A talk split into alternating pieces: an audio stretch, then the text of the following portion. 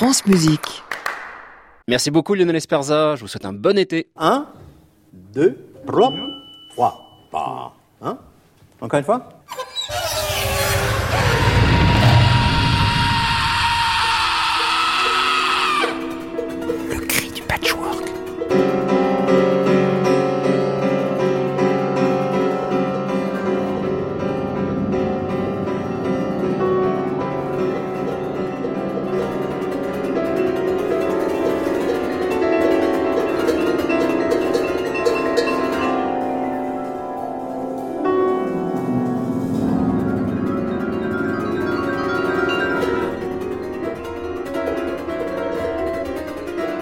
Chers écoutants, bienvenue dans le Cri du Patchwork, une émission qui va prendre des vacances. Dernière émission de notre quatrième saison de Cri en tout genre, dernière étape de notre thématique du mois, l'animal. En compagnie de Robin Meyer, compositeur et artiste, qui présente en ce moment à la Pop, à Paris, une installation qui met directement en scène des animaux, et plus spécialement des insectes. Synchronicity, c'est le nom de cette installation, est une œuvre de recherche sur le comportement des lucioles, des moustiques et des sauterelles, dans un cadre où l'homme, l'humain, cherche à provoquer chez eux une certaine organisation sonore et sociale.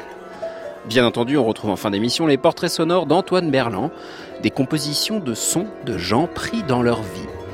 Et comme chaque mardi, un son qui s'emboîte.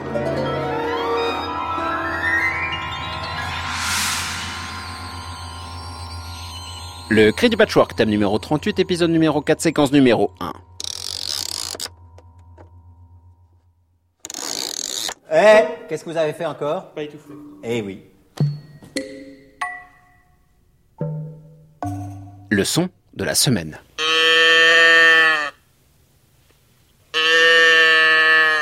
La boîte à meux, ou boîte à vache, ou cri de vache. Cet objet qui imite le beuglement d'une vache par le biais d'un soufflet actionnant une hanche libre lorsque vous retournez la dite boîte à meux. À l'écoute de cette boîte à meux isolée, on peut d'ailleurs se demander si c'est plus une vache qu'une chèvre ou un mouton. Certes, ces boîtes existent en elles-mêmes sur le marché, mais la boîte à meux reste un meux assez approximatif. La boîte à meux fait rire. En tout cas, c'est le but d'un tel objet, surtout lorsqu'il est utilisé dans un instrumentarium de pièces écrites dites contemporaines, pour faire rire ou désacraliser la situation. Jean-Marc Saint-Gier, pourfendeur de toute sacralisation du fait musical, intègre des boîtes à meux au sein des percussions de Strasbourg, dans la pièce Salmigondi, section d'entente préalable, œuvre commune de plusieurs compositeurs phares du tournant des 20e et 21e siècles. Dès que les boîtes à meux débarquent, eh bien, la pièce prend un tout autre visage, c'est sûr.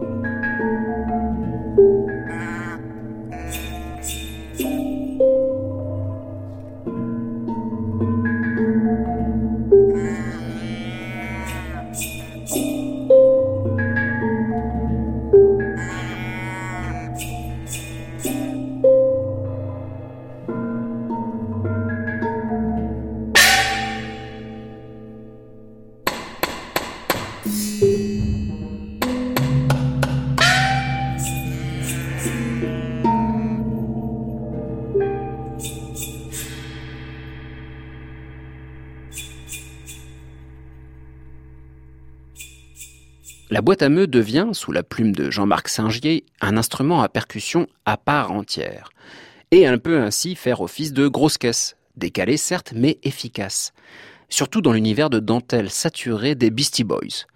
Dans le morceau B-Boys Making with the Freak Freak, issu de l'album Ill Communication de 1994, la boîte à meux est le référent régulier, tous les quatre temps, d'un groove ravageur propre aux Beastie Boys et à la fois une sorte de tremplin pour la voix qui semble sortir tout droit d'une boîte à meux.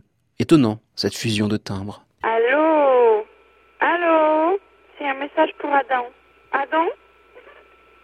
Bon, Adam, tu n'es pas là, mais qu'est-ce que tu fabriques? C'est Stéphanie et Violaine. I hope you learn how to speak French because I was saying crazy bullshit about you one second ago. Sarclay.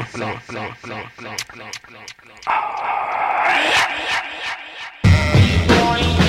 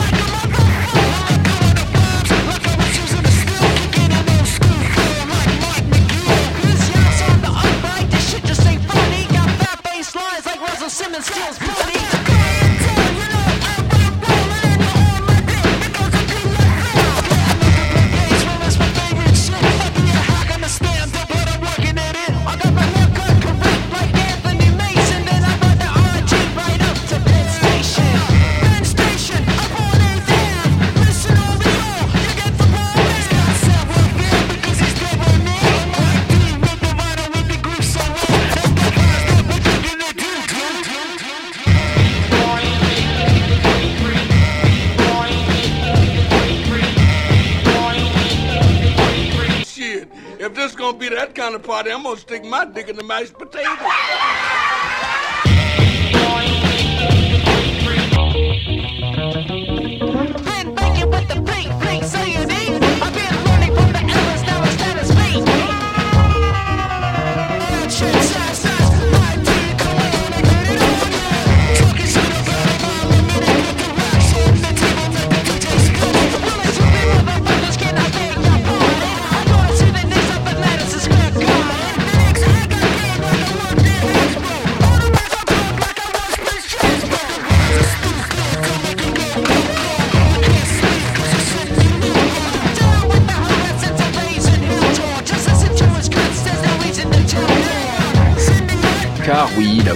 Est capable de créer une matière sonore qui peut nous parler au-delà du rire. Dans Opera Force, opéra peut-être, de Francesco Filidei, le défilé de jouets, appos, couverts et flutiaux en tout genre prête à rire au premier abord, puis laisse progressivement euh, la place à une écoute attentive qui oublie la part drôlatique de chacun de ces bruiteurs si familiers. Dans la Ronda del Cacciatore, le compositeur donne un rôle secondaire aux boîtes à meux, sous forme d'accord, d'harmonisation du cri du canard.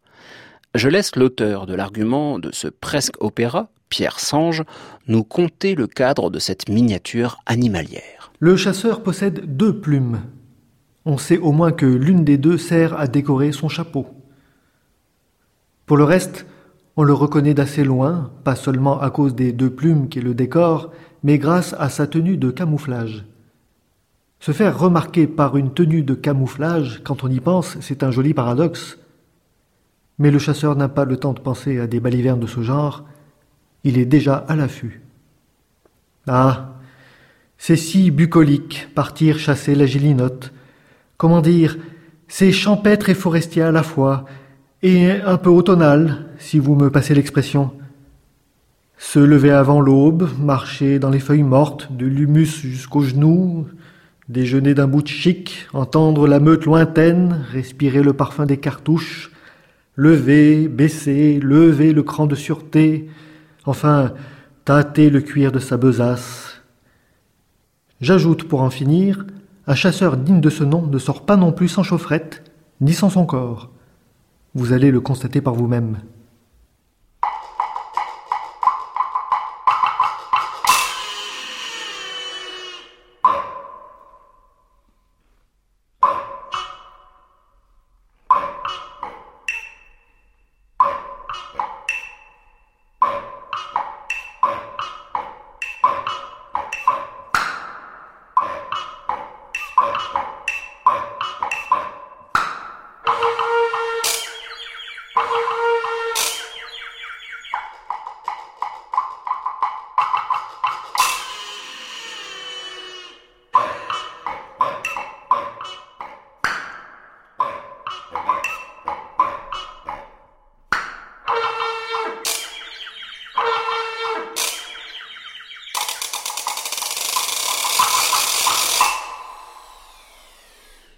Il est sans doute pertinent d'observer que chaque boîte à meux que vous pourriez acheter a sa propre identité.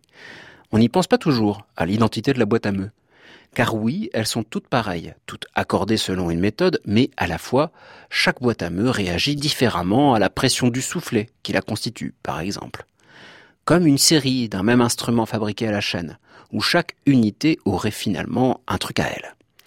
Si je vous parle de fabrication de boîtes à meux à la chaîne, vous pensez à Délicatessen, le film de Jean-Pierre Jeunet et Marc Caro, où deux frères fabriquent à longueur de journée des boîtes à meux.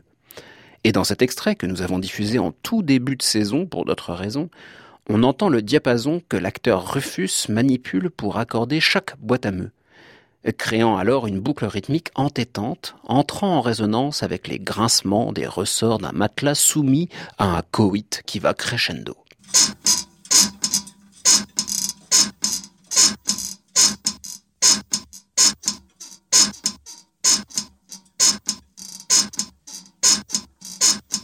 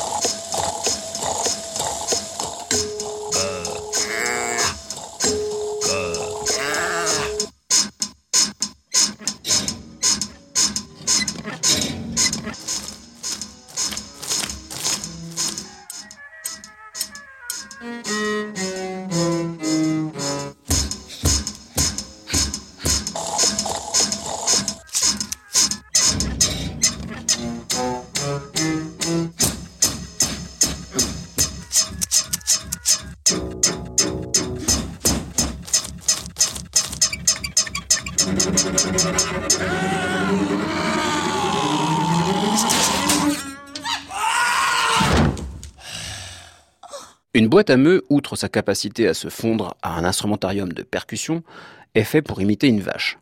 C'est sûr.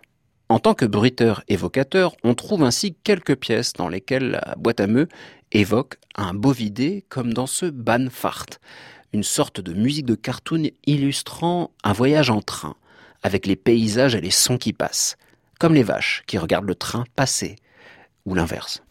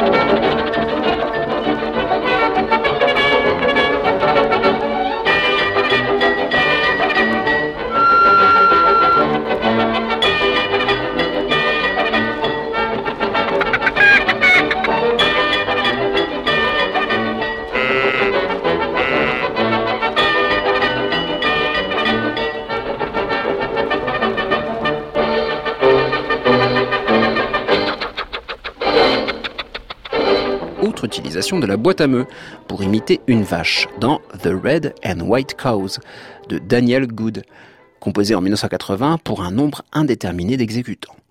L'ensemble de guitares électriques Zverm en donne une version entre le blues et la culture du sample du DJing, avec l'apparition de boîtes à meux qui illustrent parfaitement le titre, tout simplement.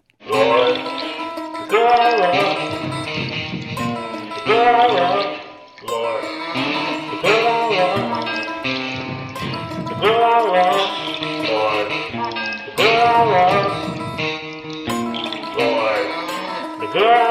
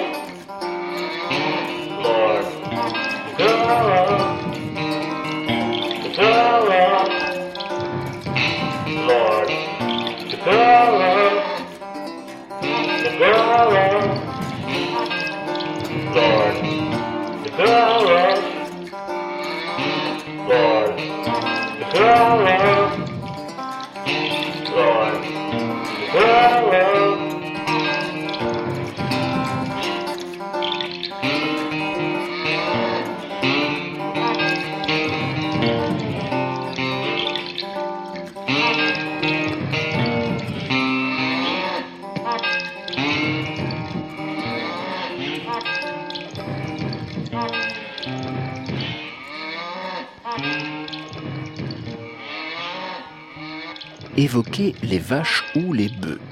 Lorsque Olivier Greif intègre des boîtes à meux dans l'une de ses dernières œuvres, L'Office des naufragés, on peut s'attendre à toutes sortes d'interprétations. Dans cette œuvre magistrale qu'il n'achèvera jamais avant sa mort prématurée en 2000, Olivier Greif a choisi des textes de différents auteurs pour évoquer le sort des naufragés qui ne sont autres que nous, les humains. Une œuvre pour sextuor et voix qui interroge et trouble, comme cette deuxième pièce, où on entend des réminiscences sarcastiques d'un chant de rugbyman, tel que Allez, allez, allez, allez, en écho aux boîtes à meux. Je ne peux m'empêcher de penser alors à des bœufs, à une meute hébétée qui se rue sur leur proie, comme le dit le texte de Juliana Berners, dont voici la traduction. Quand vos meutes auront attrapé de force le lièvre et qu'il sera mort, le chasseur les en récompensera en leur donnant la tête, les épaules, les flancs et les entrailles de l'animal et toutes choses dans l'estomac. Sauf la bile et les viscères, cela, ils ne le reçoivent pas. Cette récompense des chiens qui se distribuent à même le sol, les bons chasseurs la nomment sanctification, les parties du lièvre qui vont à la meute.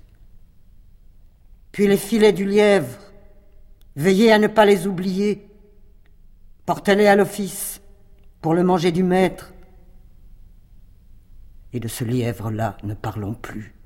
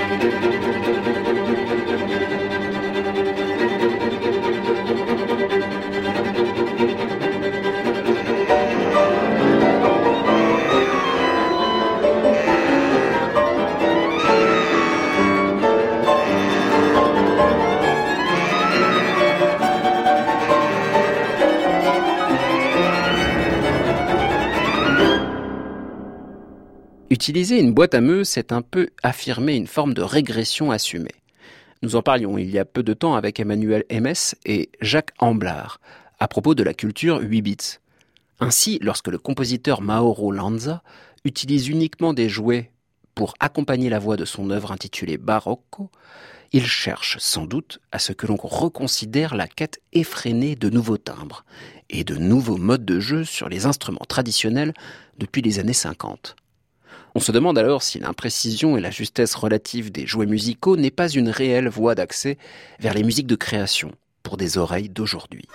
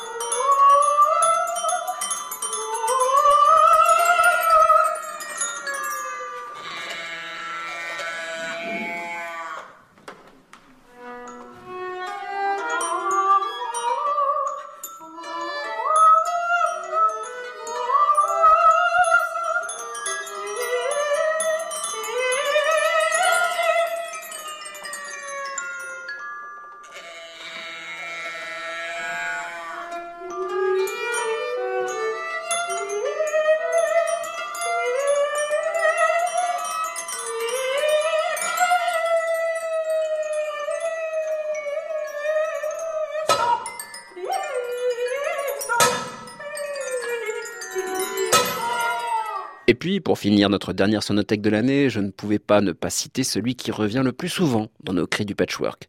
J'ai nommé Frank Zappa, l'homme oiseau, qui même lorsqu'il écrit une œuvre sérieuse, composée selon des codes hérités de la musique dite savante, ne peut s'empêcher d'y mettre un pied de nez franc et salvateur.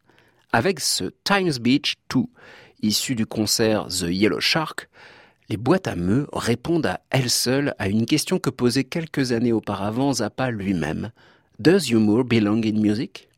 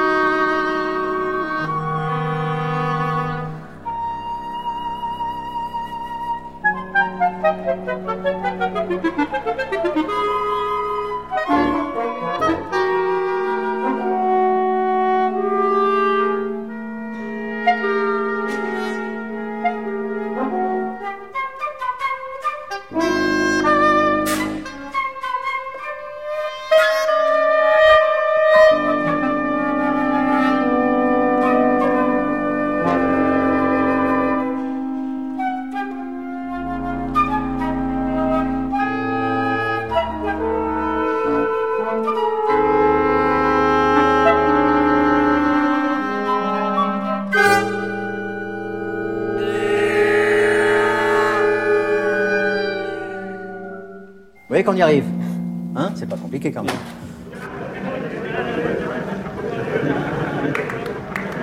France Musique.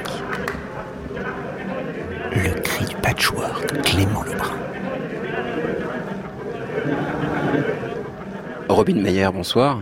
Bonsoir. Vous êtes compositeur et artiste et en ce moment on peut voir une de vos œuvres qui est exposée à la Pop, à une péniche qui est à Paris. Ça s'appelle Synchronicity, votre installation. Euh, C'est jusqu'au 8 juillet prochain. Et cette installation, alors on va l'appeler comme ça parce que c'est vraiment euh, des animaux qui sont présents dans un espace euh, assez intime. Des animaux qui sont pas n'importe lesquels, des insectes. Là, en l'occurrence, c'est moustiques, sauterelles. Et puis, on parle de lucioles aussi. En fait, Synchronicity, c'est une sorte d'endroit dans lequel vous avez mis toutes vos recherches depuis quelques années. Parce que le moustique, la sauterelle et les lucioles, euh, vous les connaissez par cœur. Oui, oui, c'est vrai que ça, réunit pas mal de choses. Il n'y a pas que des insectes d'ailleurs. euh, C'est tout un monde de- de- d'insectes et de machines euh, électroniques, même physiques, des mécanismes physiques qui se retrouvent sous une tente réfléchissante à l'intérieur d'un bateau dans l'obscurité. C'est un monde assez étrange qui réunit effectivement plein de recherches euh, que j'ai pu mener euh, ces dernières années. Donc euh, c'est vrai que les, les moustiques, en fait, c'est une, une vieille pièce Ouais, qui se retrouve là pour la première fois à l'intérieur de Synchronicity tout d'un coup, mais qui déjà à l'époque, sans que je le sache vraiment, annonçait déjà cet intérêt pour la synchronisation naturelle. Alors synchronisation naturelle. Alors on parlait synchronicité, synchronisation. On va voir un peu la différence entre les deux. On a reçu Bastien Gallet ici euh, dans cette émission il y a quelques semaines qui s'est intéressé justement à votre corps, Robin Meyer. il a bien décortiqué la question. Ouais, c'est ça, c'est sûr. Et euh, d'ailleurs, entre les deux, on va voir que pour vous, finalement, c'est chercher chez l'animal et surtout ces, ces groupes d'insectes, comment ils s'organisent entre eux, comment ils s'écoutent. Est-ce que c'est l'écoute de l'insecte qui vous intéresse plus que les sons qu'ils produisent? Mhm. Oui, alors souvent euh, les gens me disent oui, alors ton, ton truc c'est les insectes et tout ça. Et faut dire que je suis arrivé aux insectes un peu par hasard parce que c'est vrai qu'au départ, ce qui m'intéressait c'était des comportements, des des phénomènes dans la nature où tout d'un coup quelque chose s'ordonne ou quelque chose s'organise naturellement sans qu'on sache forcément pourquoi ou sans qu'on voit une force extérieure qui l'ordonne ou, ou l'ordre émerge. Du coup, je suis tombé sur plusieurs phénomènes comme celui des moustiques par exemple ou des lucioles plus tard. Et euh, au départ, c'était vraiment ces phénomènes d'auto-organisation qui m'attiraient. Après, il se trouvait qu'avec les insectes, ça, arrive, ça peut arriver souvent. Et puis, ça, si, ça se prête euh, plus à faire une installation que les, les chevaux ou, plus les baleines.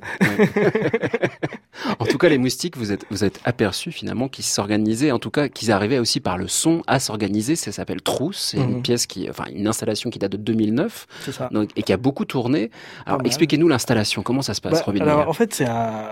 J'ai j'ai lu ça dans une publication scientifique. C'est un phénomène hallucinant. C'est deux chercheurs à Greenwich en Angleterre qui ont publié ça en, en 2009 même et qui ont découvert que le moustique mâle et la moustique femelle s'accordent en plein vol.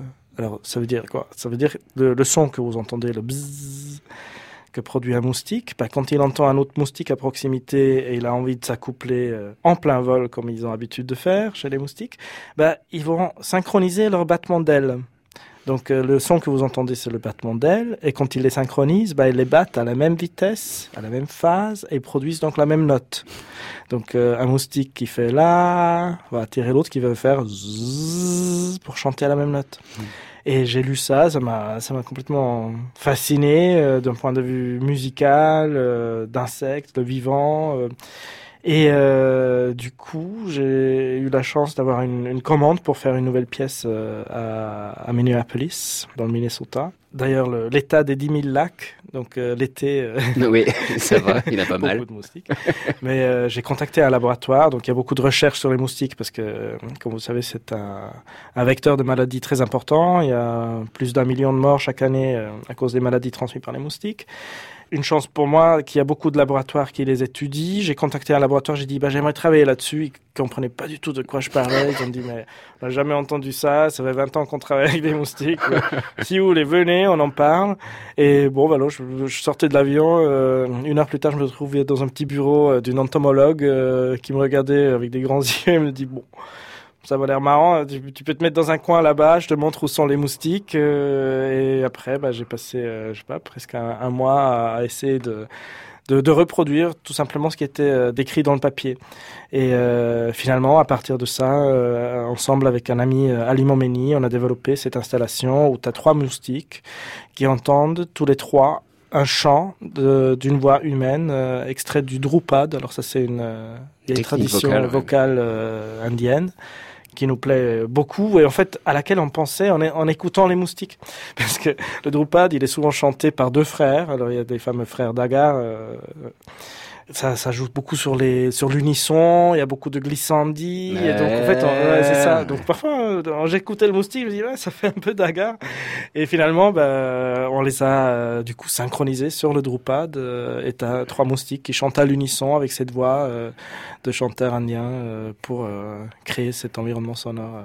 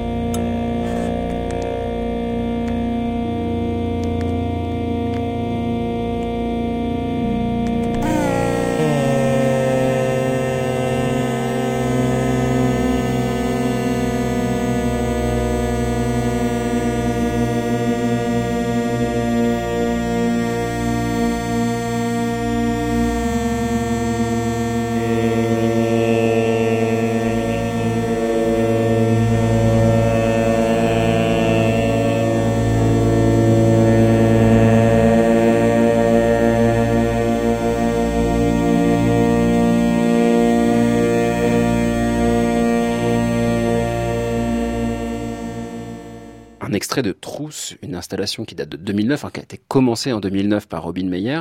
Ici, on entendait donc une voix euh, de Drupad, indien, donc vraiment avec ses inflexions assez particulières, assez ralenties quand même. Oui, Robin. oui, oui, c'est ralenti pour, euh, pour que le moustique puisse la, la suivre quand même. Et on entend le moustique. Alors au début, on se dit c'est peut-être une cornemuse. On a l'impression d'entendre une cornemuse, presque quelque chose, un bourdon en continu. Puis tout d'un coup, il s'arrête et on l'entend revenir. Et là, on se dit ah ouais, il est Là, on le vivant. reconnaît vraiment, oui, oui. Ouais, il est vivant. Et pour vous, là, Robin Meyer, en entendant ce moustique qui se cale sur une forme de machine, Mm. il y a une manière de questionner aussi ce rapport entre le vivant et la machine, l'immuable et le muable quelque Mhm. part. Absolument, c'était le point de départ en fait de Mhm. ce projet. Avant euh, de travailler avec, euh, avec des moustiques et des, et des lucioles et tout ça, je travaillais beaucoup avec euh, des algorithmes.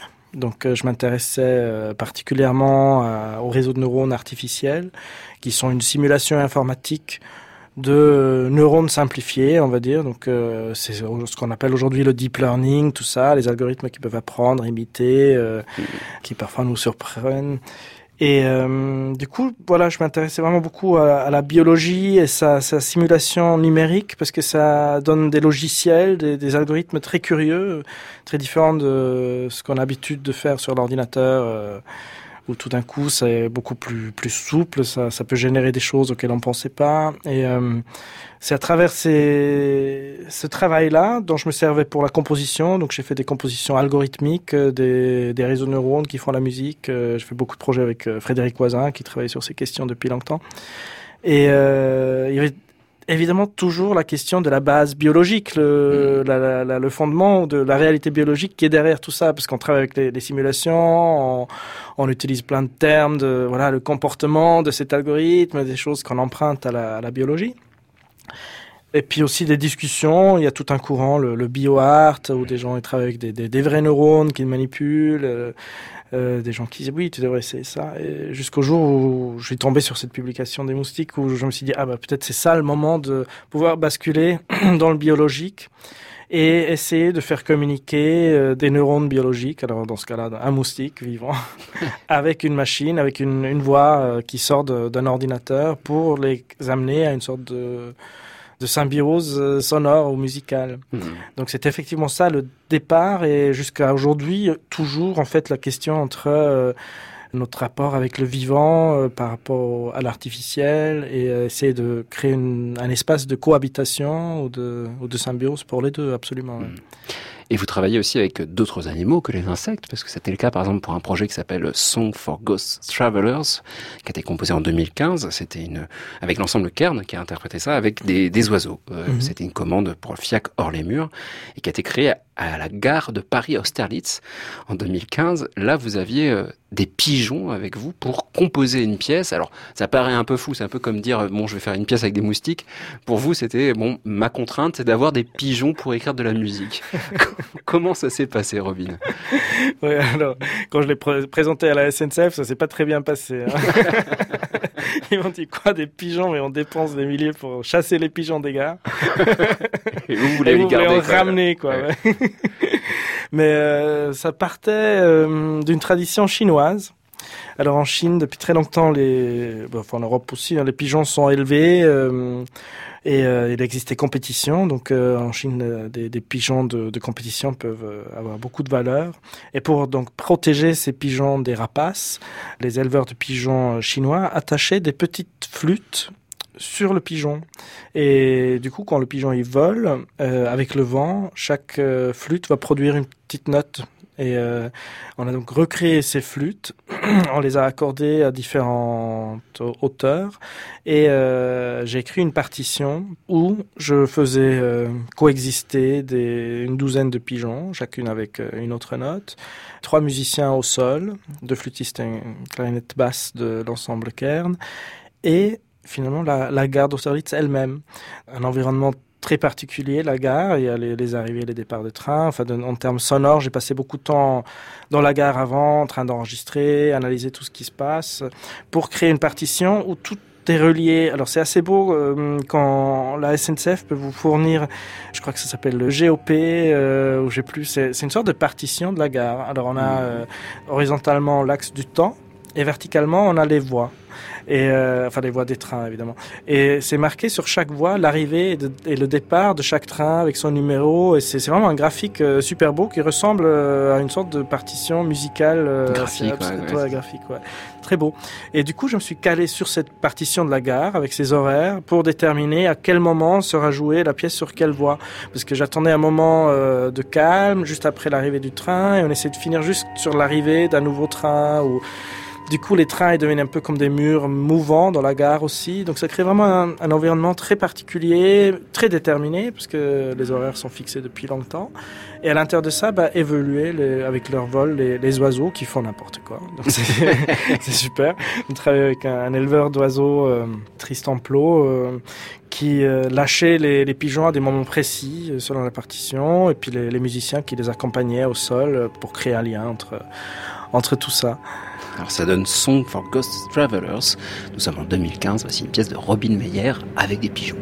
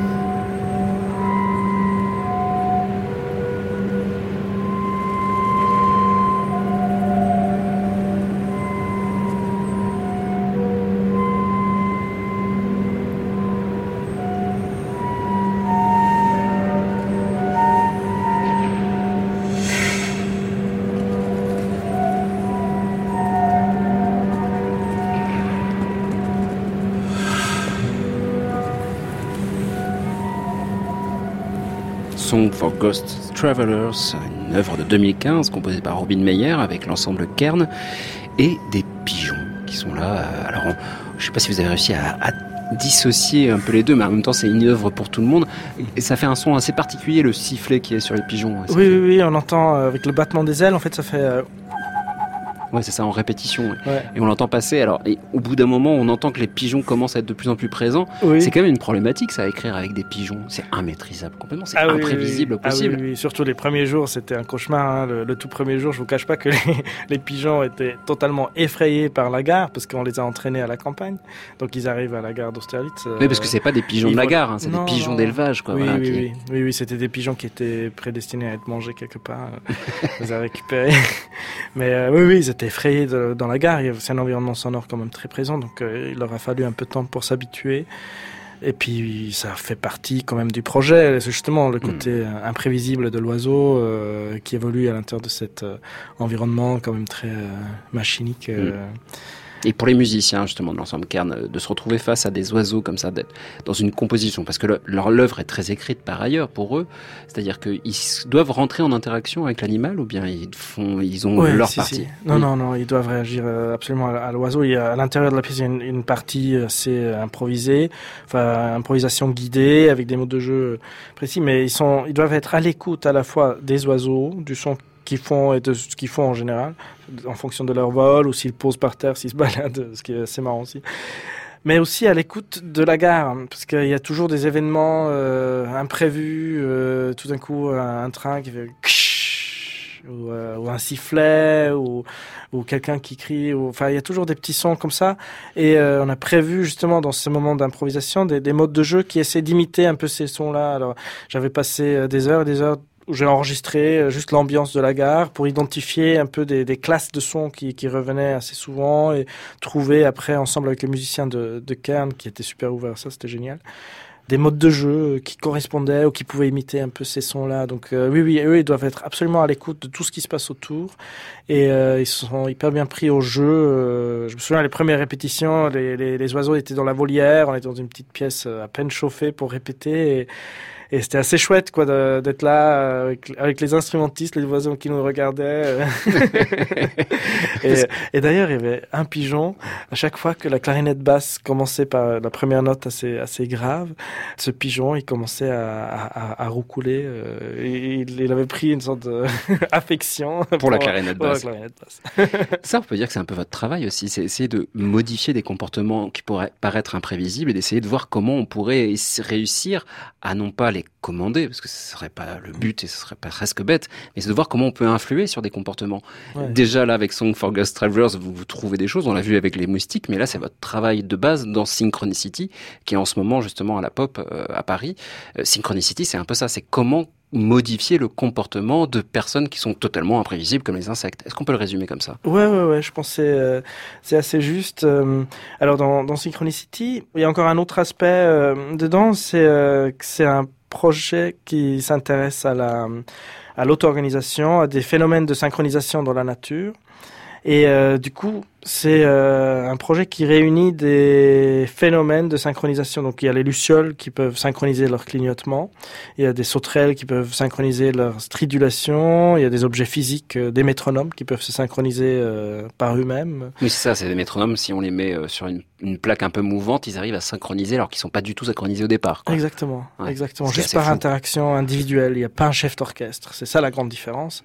Et euh, du coup, à chaque fois, j'essaie d'influencer le comportement de chaque euh, acteur de cette installation pour euh, soit l'accélérer un petit peu, le ralentir un petit peu, pour à la fin pouvoir synchroniser tous ces éléments divers euh, ensemble. Donc à la fin, la luciole clignote au, au rythme de, du métronome, euh, qui bat au rythme des sauterelles qui stridulent, euh, aux machines qui s'allu- s'allument, s'éteignent, même les ventilateurs suivent ce- cette pulsation euh, qui traverse tout cet espace. Un environnement qui rentre en résonance, quoi, vraiment. C'est-à-dire là, on est vraiment dans la résonance sympathique entre les différents Ouais. éléments, quoi. Exactement, tout, tout écoute tout, euh, tout, tout est relié euh, et la technologie finalement me permet de, de traduire entre les, les modalités, que ce soit la lumière des lucioles, euh, le son des sauterelles ou le mouvement des pendules, toutes ces modalités sont, sont traduits pour que ces choses puissent communiquer entre eux. Pour bien comprendre justement que oui, on peut influer sur une sauterelle, par exemple. Vous avez un enregistrement que vous avez réalisé. Dites-nous ce qu'il y a dans cet enregistrement parce que la première écoute, c'est impossible de savoir ce qui se passe. Oui, oui, c'est- assez abstrait, mais en même temps, quand on sait ce que c'est, en, en s'y parlant. Alors, on entend un métronome qui fait euh, tic, tac, tac, tac, qui compte un temps en quatre. Il y a un bruit blanc sur chaque premier ton. Donc ça fait Ouais. exactement tac, tac, tac, tac, tac, Donc ça, c'est le, stimulus, dirait un, biologiste. Et après, il y a un autre son qui fait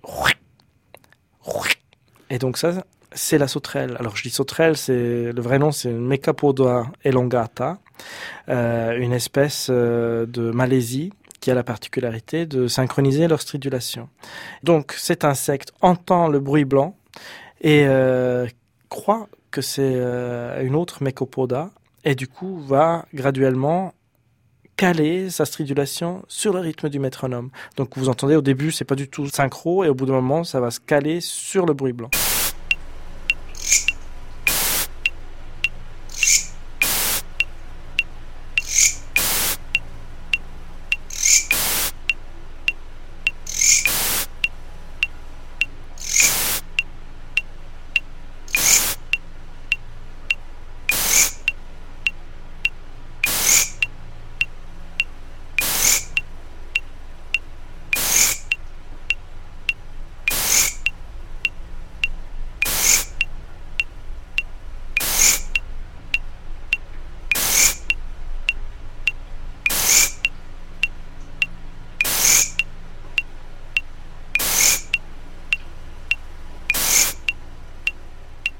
C'est incroyable de se dire que la sauterelle entend et donc réagit pour finalement se synchroniser. Là, on peut dire qu'un comportement musical Ouais. de cette ouais. sauterelle.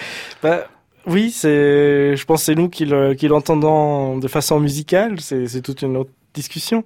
Mais c'est aussi quelque chose d'algorithmique finalement. hein. C'est, c'est un comportement entre les, les sauterelles de, de synchronisation qui a été analysé par des mathématiciens, euh, pareil chez les lucioles, qui a des implications sur euh, l'ingénierie. Alors par exemple, euh, la théorie des réseaux euh, en Internet pour synchroniser des serveurs, des choses comme ça, où on a plein d'individus euh, qui sont pas forcément euh, contrôlés par une seule machine, peuvent se synchroniser grâce à des petites interactions. Donc là, on s'inspire à nouveau de la biologie pour pouvoir créer quelque chose d'artificiel et finalement de pouvoir, à travers la technologie, modifier le comportement d'un être biologique, d'un organisme biologique, c'est assez étrange parce que du coup, ça devient très poreuse euh, entre les deux, entre la machine et le, et le vivant. euh, la, la frontière devient euh, floue.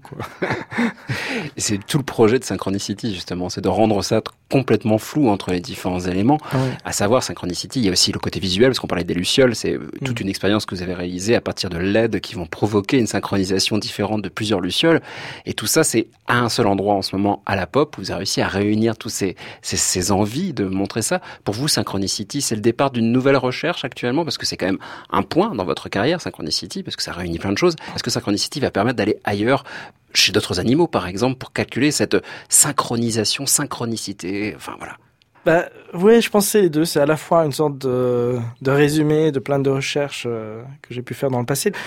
Et c'est effectivement aussi un point de départ, je pense, pour des nouveaux horizons. Euh, bah, je parlais des, réseaux de neurones artificiels euh, au début de l'émission et grâce à des rencontres à travers ce projet Synchronicity pour lequel j'ai travaillé avec euh, des dizaines de laboratoires spécialisés euh, dans différents domaines, j'ai pu rencontrer très récemment une, une chercheuse qui a l'ESPCI à Paris, qui fait des présentations en ce moment au Palais de la Découverte sur le thème de la synchronisation dans la nature d'ailleurs.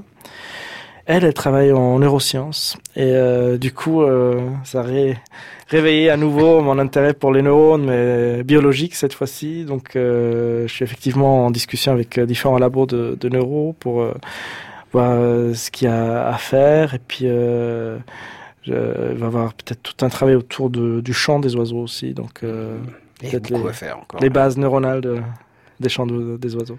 Avant d'écouter un extrait justement d'une bande son euh, regroupant justement les différents éléments de Synchronicity, synchronisation, synchronicity, c'est quoi la différence?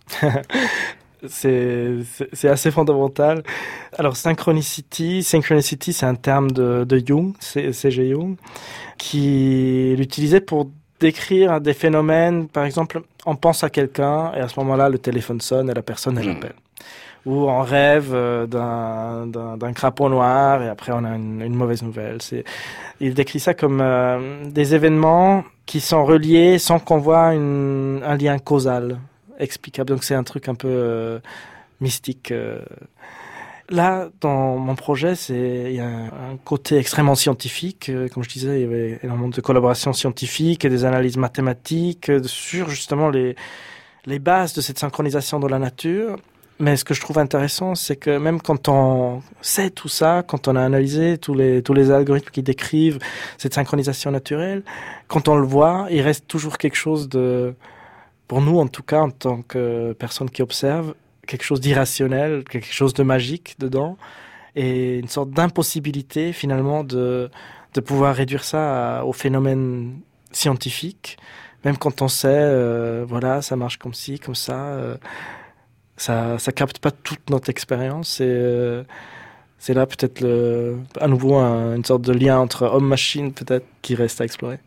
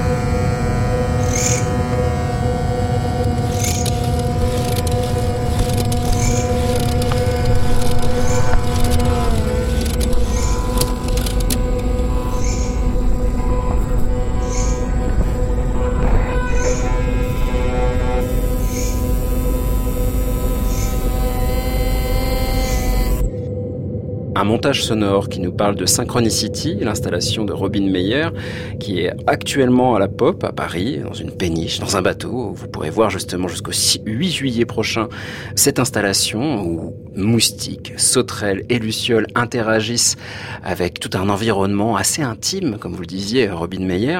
Alors cette pièce Synchronicity, elle sera aussi euh, prochainement visible à la Biennale internationale d'art numérique à Montréal à partir du 29 juin. Alors dans une autre forme, parce que Synchronicity, ça se décline en plusieurs formes.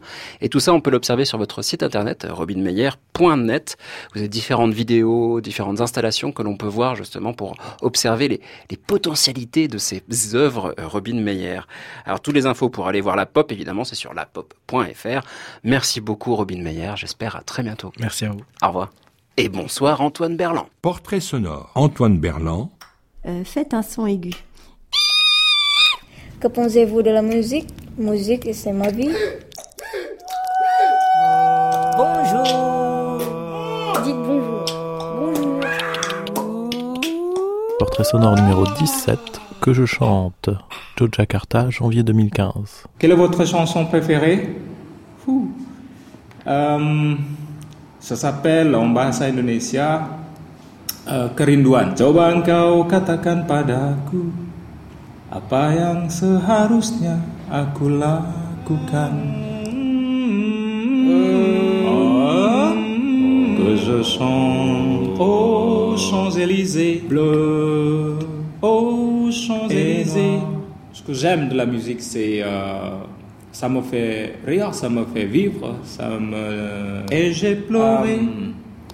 Pleuré, Euh, envie Oh, de, continuer la vie. Même c'est euh, la musique, c'est euh, pour moi, c'est ça fait partie de la vie. Ah, Donc je dois, je peux pas vivre sans musique.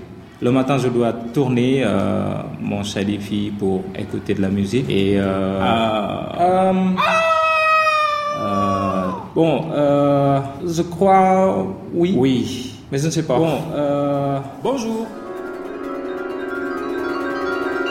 Fin de notre dernier épisode du Cri du Patchwork sur l'animal. Merci à Perrine Mingui aux commandes et à la réalisation du Cri du Patchwork depuis 4 ans maintenant. Nous avions aujourd'hui la technique Céline Guéribi. Merci à Flora Starnadel qui ne lâche jamais rien pour trouver le moindre son. Merci à vous tous, chers écoutants, de tendre l'oreille vers les cris du patchwork. On se retrouve l'année prochaine pour une nouvelle saison de collage, sonothèque, portraits sonores et interviews en tout genre, avec quelques menus changements et des surprises qui s'affineront pendant la pause estivale. Si le cri du patchwork vous manque trop pendant ces deux mois, vous pouvez toujours les podcaster et les réécouter à l'envie sur le site de France Musique, francemusique.fr. Vous pourrez également podcaster les portraits sonores d'Antoine Berland. Chers écoutants, Si je fais 1, tagaram, 1, parap, 2, ça suffit. Un, il sait ce qu'il a à faire. 1, parap, 2, 3. C'est simplement pour savoir qu'on est ensemble. Hein. Bonjour, au revoir. Voilà. France Musique, il est minuit, l'heure de rentrer de plein pied et de pleines oreilles dans les nuits de France Musique, avec Création Mondiale, présentée par Anne Montaron. À réécouter sur francemusique.fr.